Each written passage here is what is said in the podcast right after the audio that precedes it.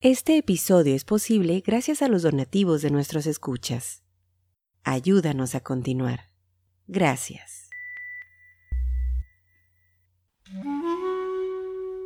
Esto es el podcast de historiografía mexicana. Un espacio para la lectura en voz alta, para los libros de historia de México. Conduce Pedro César Beas.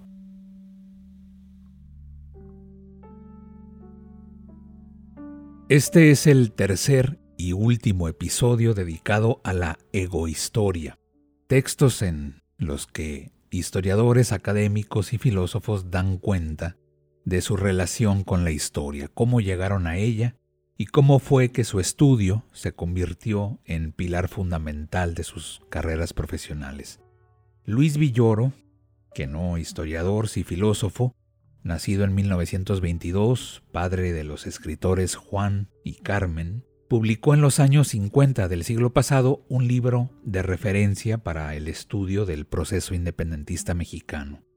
Esta obra, que hoy en día pues es muy fácil de conseguir, titulada El proceso ideológico de la Revolución de Independencia, representó un parteaguas en los estudios de aquel periodo, una novedosa interpretación a ese momento crucial en la historia de nuestro país.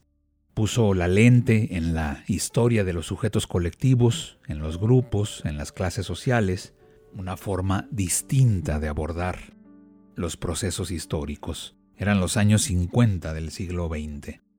Ya habrá tiempo en este programa para dedicar uno o varios capítulos al libro de Villoro. Por lo pronto, les recomiendo que se hagan de él. Para los apasionados de la historia de México es un material indispensable en toda biblioteca personal. En este episodio del podcast Historiografía Mexicana, daré lectura en voz alta a la colaboración de Don Luis en Egohistorias, El amor a Clio, libro coordinado por John Mayer. Un texto intimista, hermosa prosa para evocar su infancia y sus primeros encuentros con la historia, esa disciplina que tanto queremos y tanto nos ha dado a quienes aquí estamos, y me refiero a ustedes, amables escuchas de este programa. La historia fue para mí, escribe Villoro, la posibilidad de que cobrara realidad un mundo otro, análogo al mío tal vez, pero pleno de sentido. Bienvenidos al podcast Historiografía Mexicana. No olviden seguirnos en redes sociales, visitar nuestro sitio historiografiamexicana.com, suscribirse al boletín informativo y ponerse en contacto con nosotros. Todos los créditos de este episodio, como todo nuestro catálogo, los pueden encontrar en nuestra página.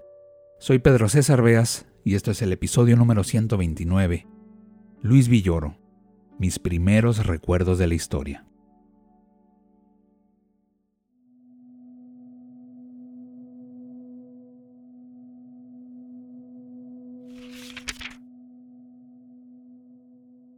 Mis primeros recuerdos de la historia están escritos en caracteres egipcios. No evocan textos escolares ni narraciones infantiles, sino un viejo libro de pastas usadas. Onken era su autor y narraba la vida del antiguo Egipto. Mundo maravilloso y extraño, donde todo era igual y todo distinto. Las barcas eran barcas y vehículos de dioses. Los pájaros eran aves y también eran palabras. Las tumbas eran montañas. Los hombres poderosos gobernaban desnudos. Todo era familiar y sencillo. Bueyes que aran, escribas que atesoran signos, artesanos e hilanderas. Había guerras, invasiones, muertes y sucesiones. Pero todo tenía una traza distinta, como si el mundo se hubiera transformado en otro sin dejar de ser el mismo. Como todos los niños, jugaba a habitar mundos imaginarios, historias representadas o escenas fugaces, en que cada quien era un personaje, que yo era un guerrero y tú el enemigo.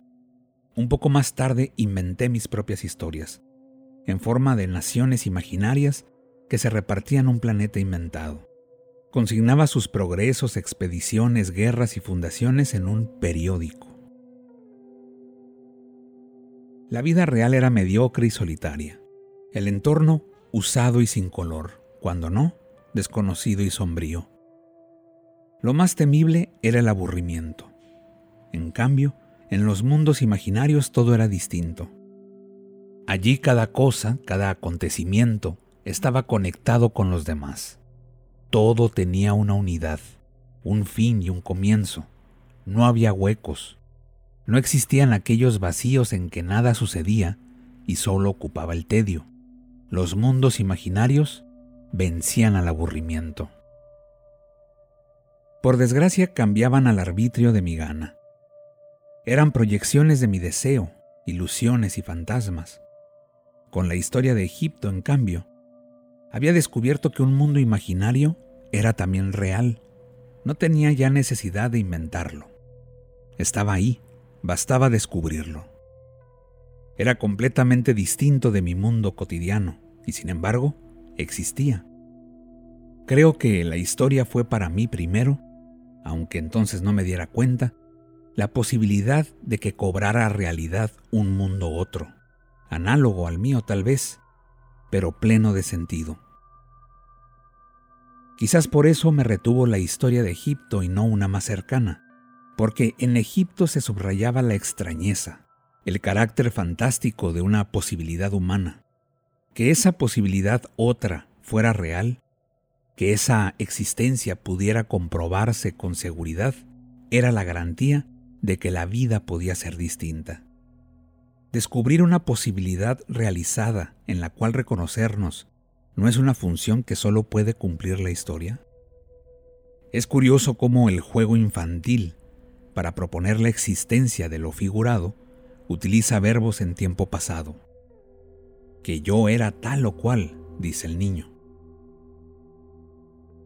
Lo imaginario transcurre en una dimensión alternativa del presente ante el vacío del futuro, solo puede tener plena realidad en el pasado, como la historia de Egipto.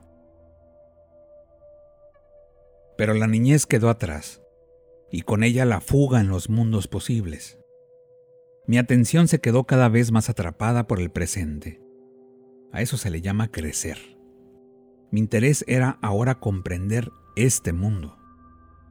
Estudié medicina y filosofía simultáneamente hasta dedicarme exclusivamente a esta última. Por muchos años la lectura de la historia pasó a ser un simple entretenimiento, parecido a la de novelas o crónicas periodísticas. Me gustaba, sí, sobre todo narrada por grandes escritores, César, Bernal Díaz, Gibbon, Michelet, pero ya no tenía la mágica aureola que rodeó en mi infancia la historia de Egipto. Revivo una imagen obsesiva de mi niñez. Hace más de una hora que salimos de San Luis Potosí. Surcamos caminos construidos sobre el polvo, bordeando bosques de magueyes, dilatados hasta los áridos cerros, con sus ascéticos quiotes que sostienen apenas el peso del aire caldeado por el sol. Es una tierra seca, silenciosa, para mí desconocida. Estoy al lado de mi madre, en el patio de la antigua hacienda del abuelo.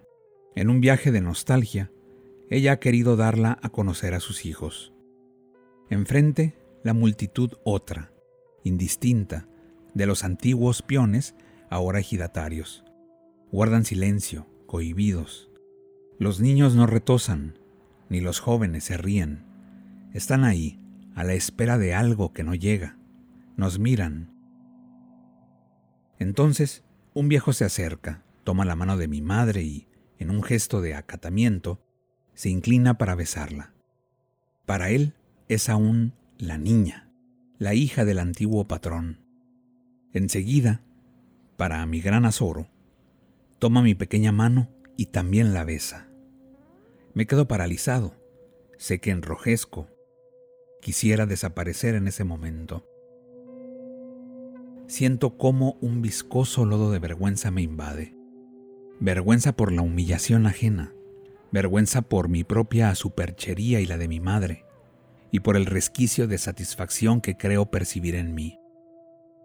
Ellos, ellos eran los hombres del polvo y los magueyes y el sol. Ellos eran los dueños de la tierra.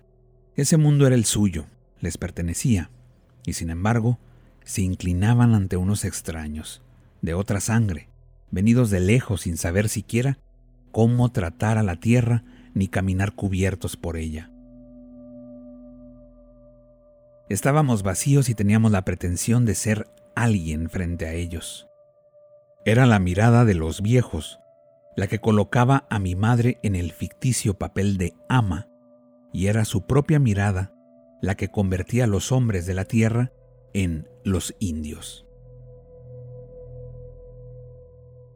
La dominación supone un juego de miradas. Mundo escindido, doble, mundo de dominación y de engaño. Yo pertenecía a la parte venida de lejos que jugaba a humillar y ensalzarse. La página en blanco de mi conciencia de niño quedó desde entonces manchada. Quizás aquella imagen infantil soterrada en mi memoria no haya sido ajena a mi elección de la historia de la conciencia indigenista como primer tema de investigación académica.